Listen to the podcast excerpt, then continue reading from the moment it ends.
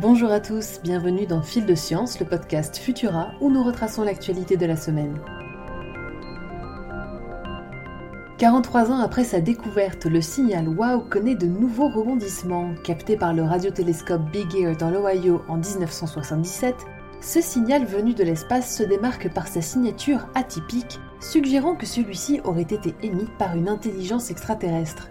Aujourd'hui, un astronome amateur avance l'hypothèse que sa source se situerait à 1800 années-lumière de la Terre, aux abords d'une étoile similaire à notre Soleil. En exploitant la base de données publique du satellite Gaia, il a pu passer au crible les astres recensés dans la région d'émission du signal.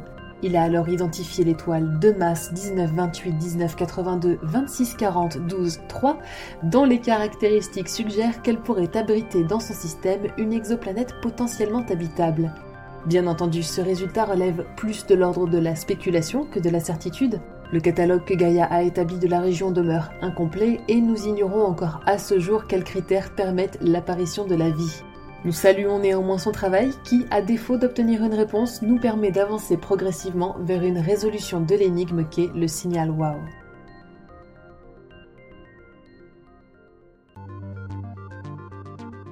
Un étrange virus inquiète les scientifiques en Bolivie. Lors d'un congrès de médecine tropicale, les scientifiques du CDC ont partagé leurs résultats sur la transmission interhumaine d'un virus énigmatique baptisé Chaparé.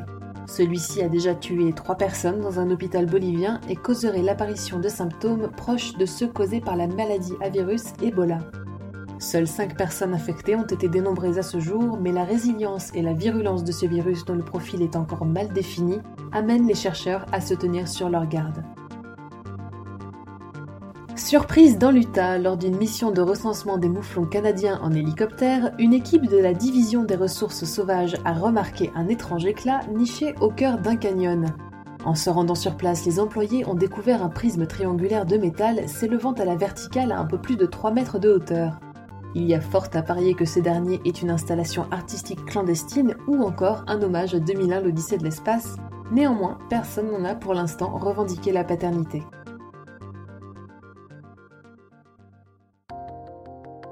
Adeptes du chocolat, nous avons une bonne nouvelle pour vous. Une récente étude semble suggérer en effet que la consommation de cacao améliorerait les capacités cognitives.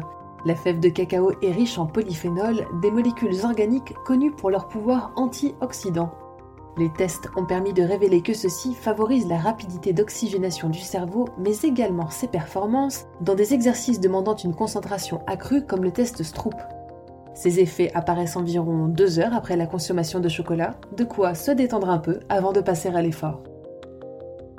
Et enfin, sous les eaux au large du Mexique, un spectacle étonnant attendait les chercheurs. En explorant la zone dite de Clarion Clipperton, au sommet d'une montagne sous-marine, ceux-ci ont découvert un essaim de plus d'une centaine d'anguilles attirées par l'appât qui avait été déposé là.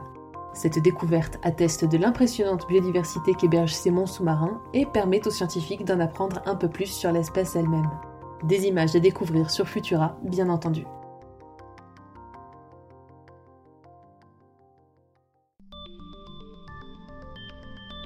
Pour ne rien manquer de l'actualité scientifique, rendez-vous sur les plateformes de diffusion pour vous abonner à Fil de Science et à nos autres podcasts.